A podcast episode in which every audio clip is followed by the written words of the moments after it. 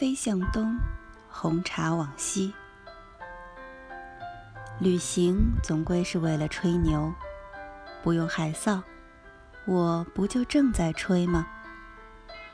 况且吹牛是除了挣钱以外，推动这个世界前进的唯一一个理由。现在，旅行的吹法比从前更酷，人们不再炫耀去过了哪里。而是愿意讲述在哪里做了什么，我听了真高兴。而在这众多之中，发呆是最流行的一个。能发呆，说明你旅行的不匆忙，说明你懂得享受旅行，说明你平时很忙，所以现在需要些逃避和宁静。也说明很有内涵。凡此种种，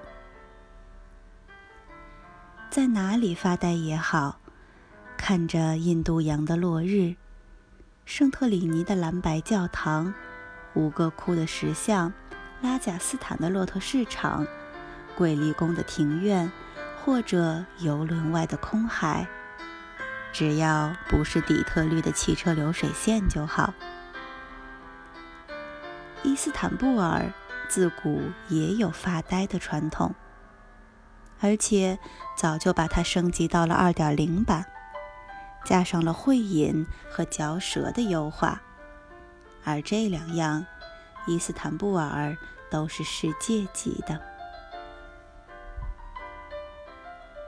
因得了丝绸之路终点和亚欧路桥的地理便利，这里。自古不缺旅行家，失了盘缠的行脚在这里发呆想辙，头顶光圈的僧侣在这里祈祷真神，期待荣光的帝王在这里构思大国梦，克里斯蒂想必在这里的某个咖啡馆里为他的小说打过腹稿，马可波罗前往中国或者梦见中国的时候。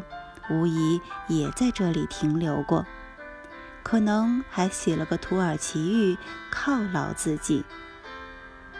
无数驼队的把头也一定在这里盘算过，他们的行包怎样才能讨个好价钱。其中有些人因为这里的新奇货品发了洋财，用现在的话说。他们名副其实地走过了红海，找到了蓝海。最有名的生意当属贩卖茶叶和咖啡。当然，他们的来来往往也带来了无数饭后嚼舌的谈资，诞生了伟大的游记和旅行体小说。最早的国际新闻就这样。掺和着骆驼和水烟的味道，应运而生。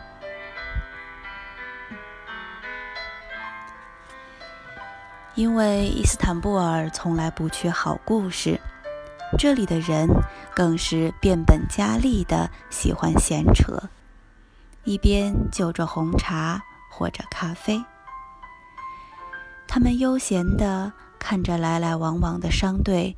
把红茶从东方贩来，又看着商队的人把咖啡买走。咖啡向东，红茶往西，而伊斯坦布尔人安之若素，依然故我。要想亲近伊斯坦布尔的这两样发呆伴侣，则各有各的去处。就我的观点。喝土耳其红茶最好的地方，不在人声鼎沸、游客云集的欧洲一侧，而在闹中取静，甚至有点冷落的亚洲一侧。渡过海峡大桥，在被称为情人山的小丘顶上，有个露天茶座。这里山风凉爽，树木葱茏。有几分东方贤者隐逸竹林的气质，但是又可以俯瞰分隔欧亚的海峡美景，气韵开阔，大气从容。遥想当年商队行旅历经千难万险到达此地，一定是五味杂陈，欢欣鼓舞。说来此行的困苦，一定更甚那玄奘西行的九九八十一难了。那些并为佛法而来的商人，没有普度众生的宏图大愿做心理支柱。仍能历经困苦，矢志不渝地来到此地，而且一再往返，可见金钱的力量不比佛法的庇佑来得软弱。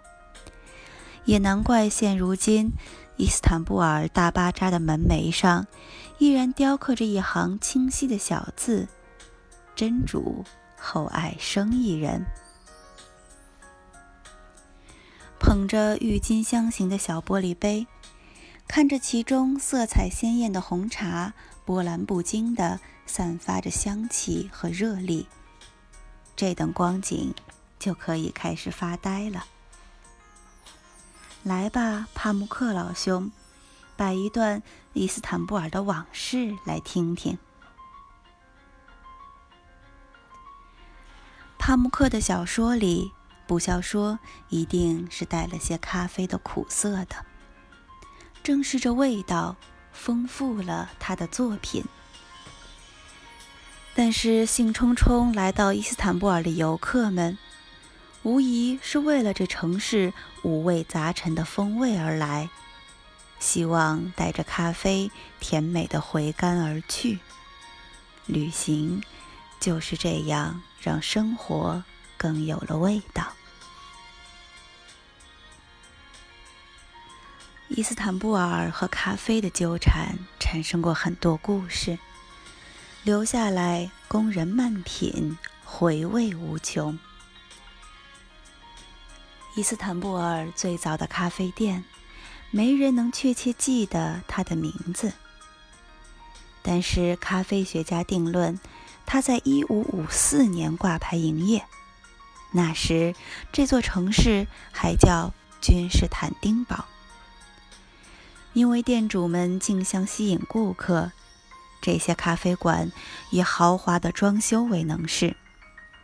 显然，在那个时候，店主们的目标客户是上层和雅士。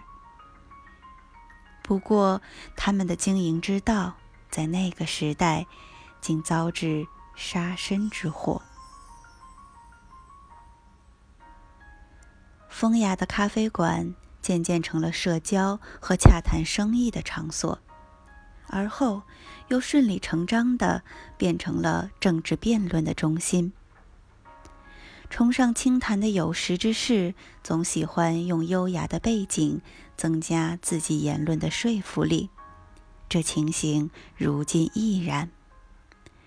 无论是博得显贵的赞赏，还是俘获淑女的芳心。环境造就语境，语境又增加意境，而意境又让环境增加了令人怀念的味道。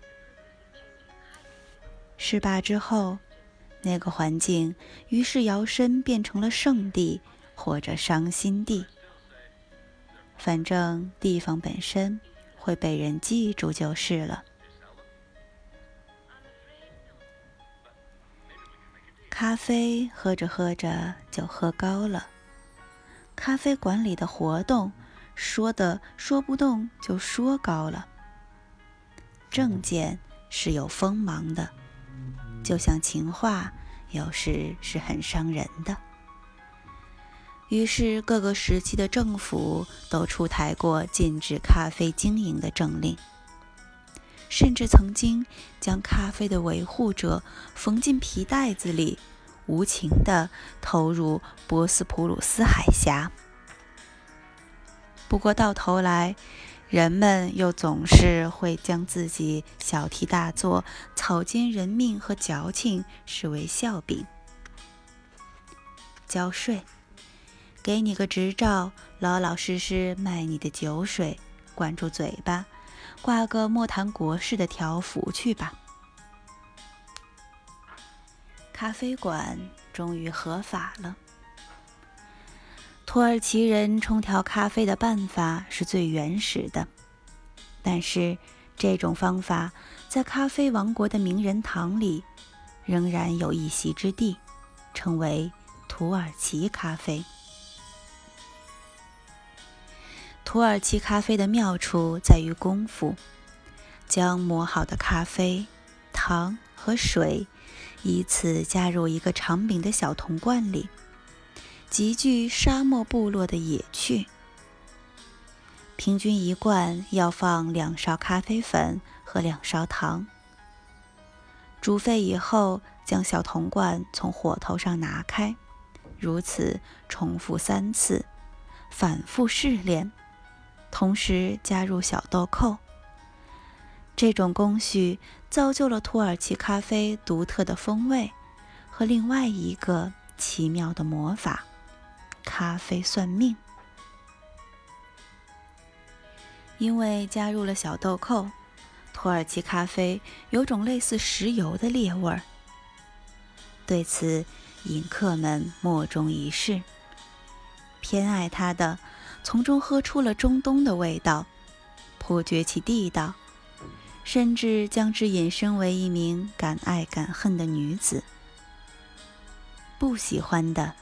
觉得这简直是受罪，而且还要不停的吐渣，简直麻烦死了。此言其实不虚，恋爱本就麻烦，对土耳其咖啡，要么上瘾，要么罢瘾，自然是敢爱敢恨了。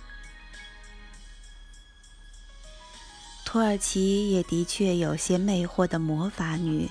颇为擅长咖啡算命，这也来自杯底厚积咖啡渣的特殊形态。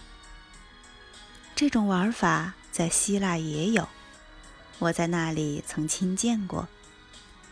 在土耳其，咖啡算命的程序是这样的：饮客首先要慢慢喝完咖啡，杯底细腻如沙的咖啡渣便显露出来。然后，需将咖啡碟反扣在杯口，再连同杯碟一起倒置，摸摸杯底，还是温热的。好，继续聊天，比如问问要算什么，爱情或者婚姻。再摸摸杯底，还热，继续等，直到热情完全褪去。现在可以理智的讨论问题了。拿去咖啡杯，谜底显露。魔女于是根据咖啡渣滴流和堆积的形态娓娓道来：“你恋爱了，或者你的婚姻完蛋了。”听过这话的人，或恍然大悟，或黯然神伤。最后。大抵都会觉得，土耳其咖啡和爱情颇有神似。喝的时候让人激情澎湃、晕晕乎乎，全然顾不得回味；又像在凝神细想。喝完之后，待到咖啡渣也冷了之后，反觉得这个过程和玩法倒很有趣。引人遐想。